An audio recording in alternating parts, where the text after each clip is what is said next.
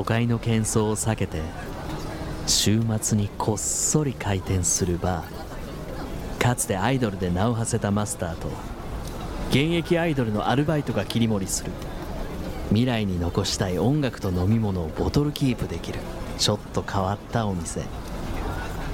そんなバーの名前はミュージックバー未来亭。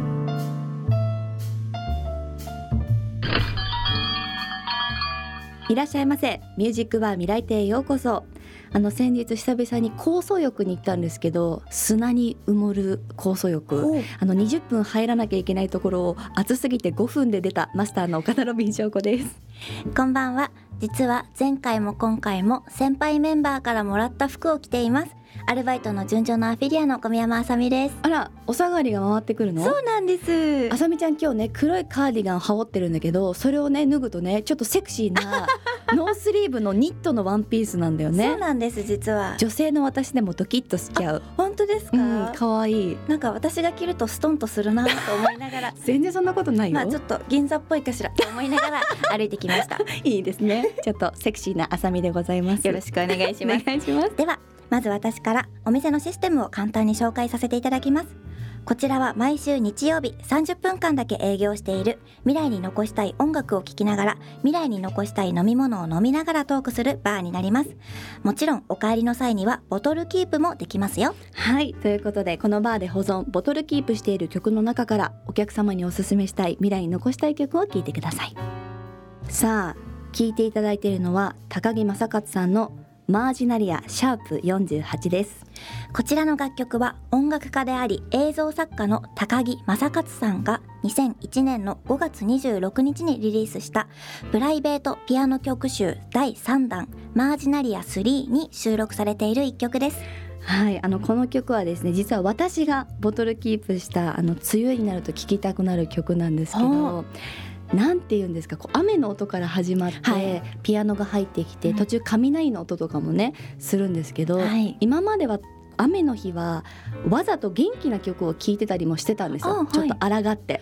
でも雨をこう受け入れるとあ意外とこう雨もいいもんだなって思うようになってこの曲がすごいぴったりだなと思って。うん。おしゃれですね。たまたま自分が好きな器屋さんに行ったらこの曲が流れてて、あのシャザムして これは誰のどんな曲なんだろうと思ったらこの高木さんの楽曲だったんですけど、うん。調べてみると高木さんはあの NHK の連続テレビ小説「おかえりモネ」のドラマ音楽とか、はい。あと「狼子供と雨と雪」「化け物」のこの映画音楽も携わっていたりとかして、はいすごい方なんだなと思って今大注目しております。はいこの後もとびっきりのドリンクを片手にとっておきの音楽に浸ってください。ミュージックバー未来亭ミュージックバー未来亭ミュージックバー未来亭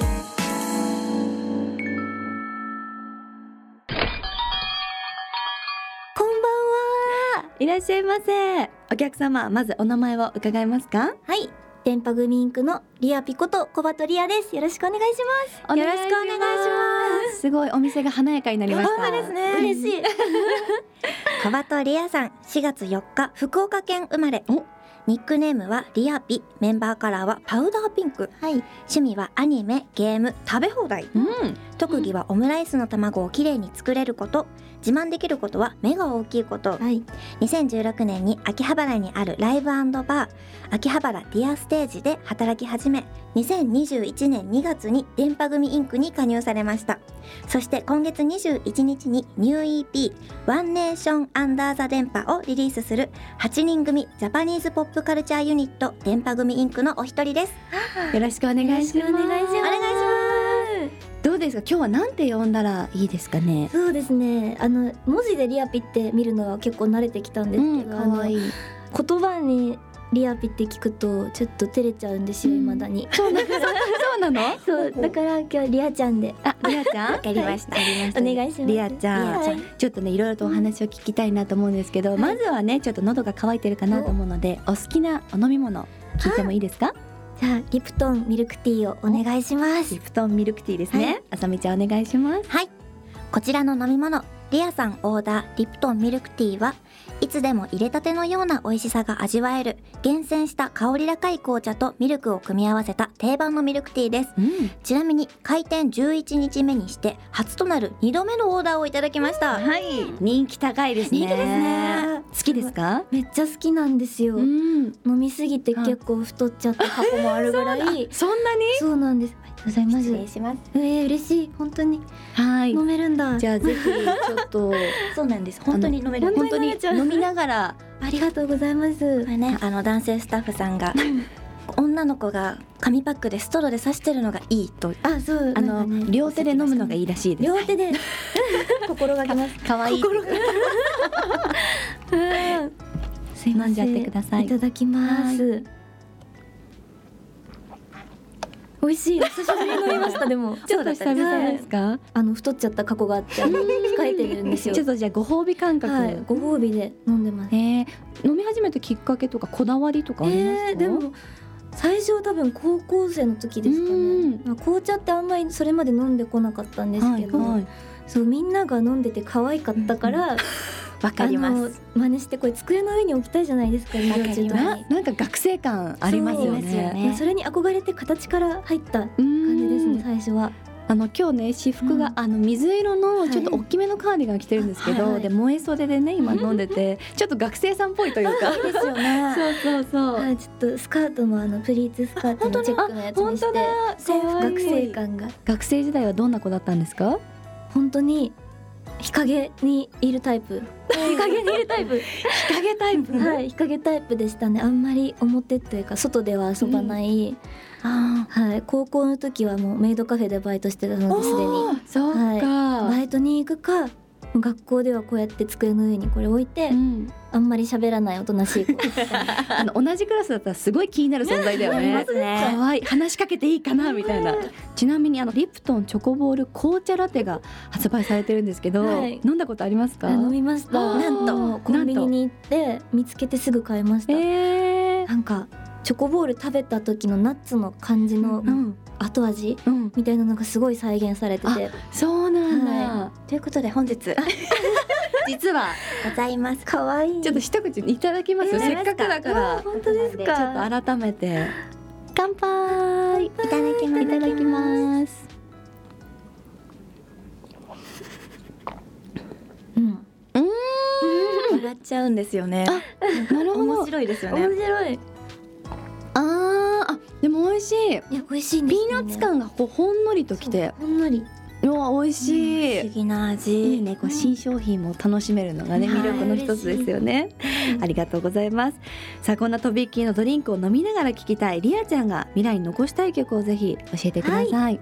大塚愛さんの猫に風船ですさあ、聴いていただいているこの曲は大塚愛さんの猫に風船です。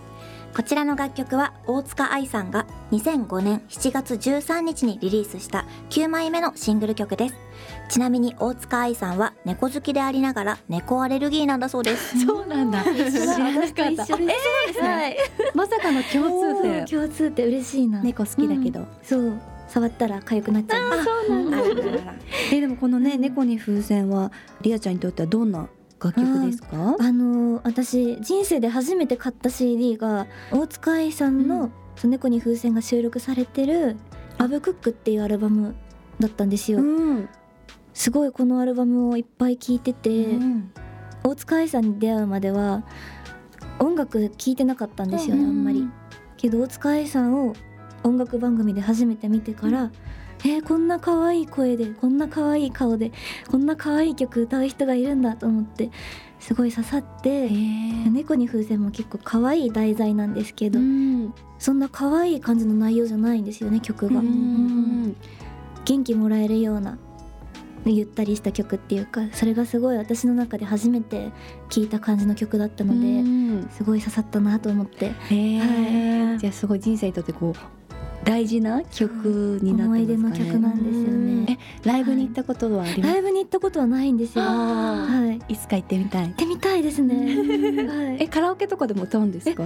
カラオケですごい歌ってたんですよ、うん。はい。なんか大塚愛さんを見てから私歌を歌う人に憧れるへようになったくらい本当に人生が変わったなっていう出会いだったんですよね。そうなんだ。すごい一曲ですね。ねさっきもねちょっと学生時代はちょっと日陰にい。るような子でしたっていう発言もありましたけど、うん。どういうふうにいつも過ごしてたんですか？もともとは結構スポーツ少女というかなんか部活もテニス部やってたりとかして私弟が3人いるんですけど、うん、あお姉ちゃんなんですね。はいお姉ちゃんなんですよ。へで男の子の中で遊ぶことが多かったので、ーもうその反動が来たのかわかんないんですけど 何何？あその反動なの？パソコンを触れるようになってから、うんネットゲームとかってアバター作れるじゃなはいいですか。はい、自分でね。そうそれが可愛く作れるのが私の中にすごいハマっちゃって、はい。なんか羽つけてみたりとか、うん。ふわふわのスカート履かせてなんか髪の毛もくるんくるんにしてみたいな,、うんなんか自分ができなかったことをそこにあのつぎ込むようになっちゃってそうでそれからはあのインターネットの世界にどっぷり使ってしまったっていう。はい今もこうな金髪のロングで 本当なんかアニメから飛び出してきたかのような雰囲気で。多分それを引きずってるのかもしれないですね。えー。可愛い。そうなん。えちなみにあの、はいリアちゃんがアイドルを目指したきっかけっていうのは何だったんですか？これは私メイドカフェで高校生の時から働いてたんですけど、イドか。そうその時のお屋敷にご帰宅されてたご主人様、まあお客様ですね。お屋敷にご帰宅されてた ご主人様。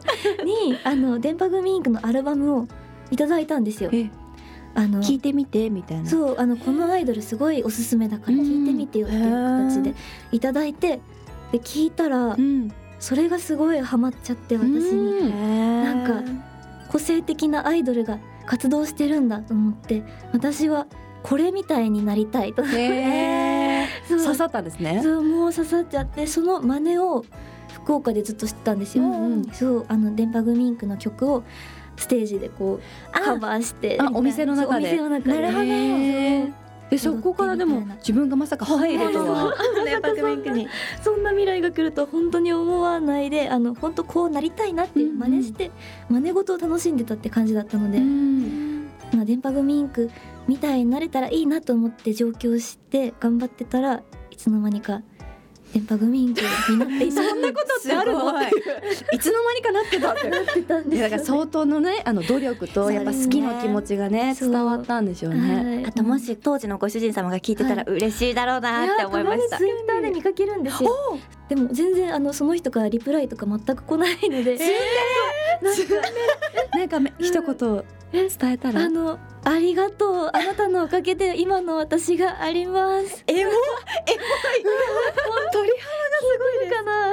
肌だってねその時あの日あの時もらわなかったらってことですよね。本当に。いやー素晴らしい。ありがとうございます、ということでねこの大事なお疲れさんの猫に風船もボトルキープさせていただきます、ありがとうございます。そしてもう一曲リアさんが未来に残したい曲を教えてくださいはい。6月21日リリースのニュー EP「ワンネーションアンダーザ電波から電波組インクで古代秋葉伝説です。聴いていただいているのは電波組インクさんが6月21日にリリースするニュー EP「ワンネーションアンダーザ電波から古代秋葉伝説です。いやすごいこう耳に残るわかりますよね。癖になる曲だなと思ったんですけどはい。この曲は前作「電波アカシックレコード」に続く令和の壮大な秋葉カルチャー EP 第2弾はい。に入ってるんですよね。そうですね。うん。このあの古代秋葉伝説とか、うん。その電波アカシックレコードはい、とかはもう電波組インクの歴史をうん語る上ですごい大事な曲だなと思ってるので、これを元にあの戯曲っていうお芝居をみんなでやったぐらい、すごいコンセプチュアルな曲になってますね。この曲の中にもすごいセリフがねたくさんはい、そうなんですよ。あって印象的ですけど、はいどうですか？あのレコーディングの時になんか一番意識したこととか、えー、なんだろうここ好きだなみたいなありますか？やっぱもうありがたいやあやってところはもう耳に残りすぎて もうレコーディングスタートもしばらくはもうずっと頭の中でりがたい や。そうなんかありがたいことがあったらああありがたいなみたいな手を合わせながらねいやでも本当に私はレコーディングの段階ではまだ掴みきれてなかったんですけど、歌いながらどんどんそうツアーとかやってたんですけど、そういうの重ねていくうちに秋葉原愛の街をわーみたいな 壮大な気持ちになっていくどんどん。うんそしてあのねこのニュー EP の中にはギターウルフさんや桃井春子さんなどあの様々なアーティストクリエイターさんが制作された新曲が収録されてるんですよね。そうなんです。どうですか？ね、うん桃井春子さんがはい作詞してくれたうん一気一発はい。はどんな楽曲ですか？あのー、桃井さんが秋葉原2023年はもっと AI が接客してくれたりうん。なんかこおう。もっとバーチャルなうん。世界になってるというか今の感じとはまた違う秋葉原だったんじゃないかっていう妄想。うん。秋 世界観。秋葉原に対してのその妄想みたいなのをメールであの送っていただいてたんですよ、うんうんうん。へー作詞するにあたってこういうことを考えましたみたいな、うんうん。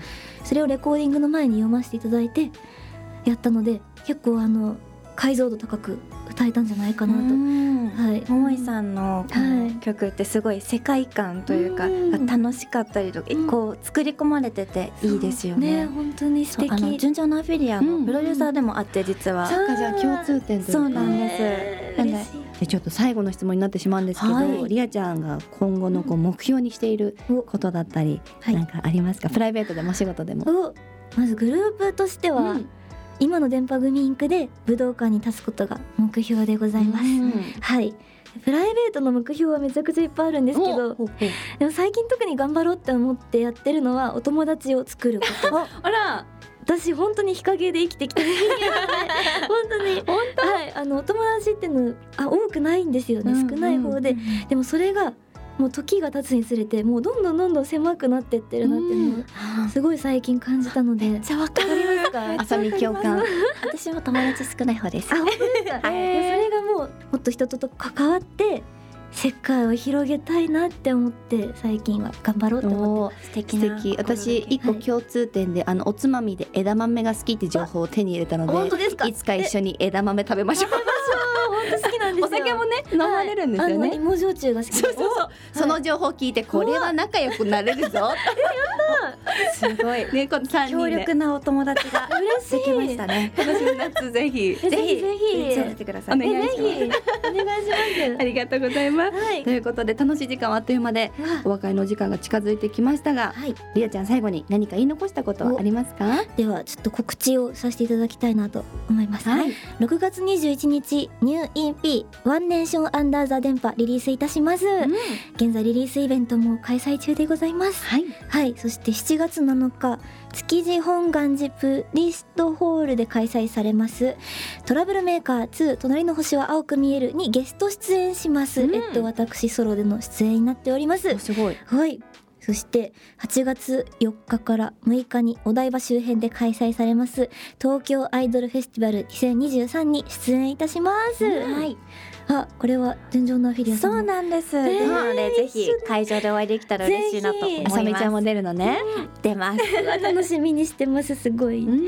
その他詳しくは電波組インクのオフィシャルサイトやツイッターをご覧ください。はい、ということでりえちゃん初めてのミュージックバー未来亭はいかがでしたか？えー、あの本当すごい楽しくて。このラジオに出演させていただくってなった時に思い出の曲をうん。探すってなって、うん。改めてこの一回聞き直したりとかあとは思い出をすごいいっぱい思い出してなんか気持ちがなんかもっと歌頑張らないとなとかそういうことを思い出したりとか 嬉しい。その時の気持ちすごい鮮明に思い出せたりとかしたのですごい嬉しかったです。ああとあのお友達増やしたいなっていうのはぜひ今日二人増えましたよ、はいめっちゃ嬉しい。ありがとうございます。またぜひ遊びに来てください、はい。では最後にもう一曲未来に残したい曲をご紹介お願いしますはい。ワンネーションアンダーザ電波に収録されてる桃井春子さんが作詞されてる曲でございます。電波組インクで一気一発。本日のお客様は電波組インク小鳩リアさんでした。ごちそうさまでした。ミュージックバー未来亭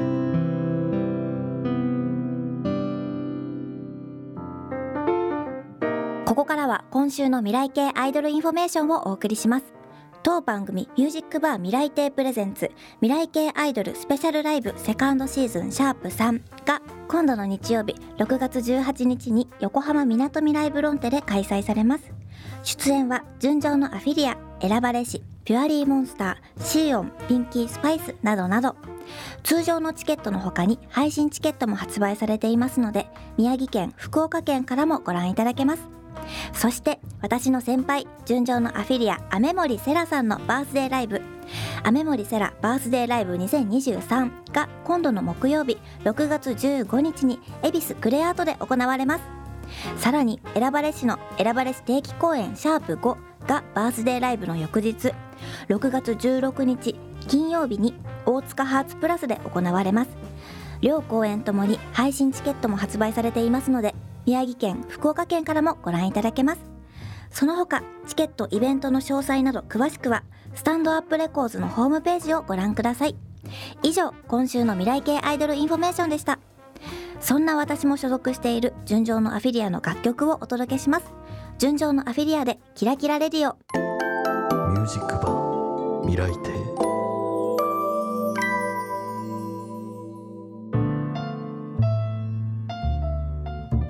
ジックバー未来亭。今週もそろそろ閉店のお時間です。あさみちゃん今日の営業はどうだった？今日視覚がカラフルだったなって思いました。あ視覚ね。はい。リアちゃんの髪型とか？そうです。髪の毛とあと服もカラフルで、確かに。であと耳ピアスあ。可愛かったです。私はあのリアちゃんがその昔の曲を改めて聞いてうん。当時のこう思いに浸ったっていうのを聞いてすごい嬉しいし自分自身もうん。なんか昔の曲を改めて聞くのってすごくいいなと思って確かに。なんか聞きたいなと思いましたそれではミュージックバー未来亭への質問や感想もお待ちしています、はい。メールアドレス未来アットマーク 1260.jp mirai アットマーク 1260.jp まで送ってください。さらにツイートはハッシュタグ未来亭をつけてつぶやいてください。ハッシュタグはアルファベットで mirai と両亭の亭で未来亭になります。またこの番組はポッドキャストでも一部配信しています Apple Podcast や Spotify で未来亭と検索してぜひそちらもチェックをお願いします。また次回の営業日は1週間後来月6月18日の日曜日です。ご来店のご予約をいただいているのは東北出身いぎなり東北さんです。来週またのご来店もお待ちしています。今週の営業はアルバイトの純情のアフィリア小宮山あさみとマスターの岡田ロビン翔子でした。おやすみなさい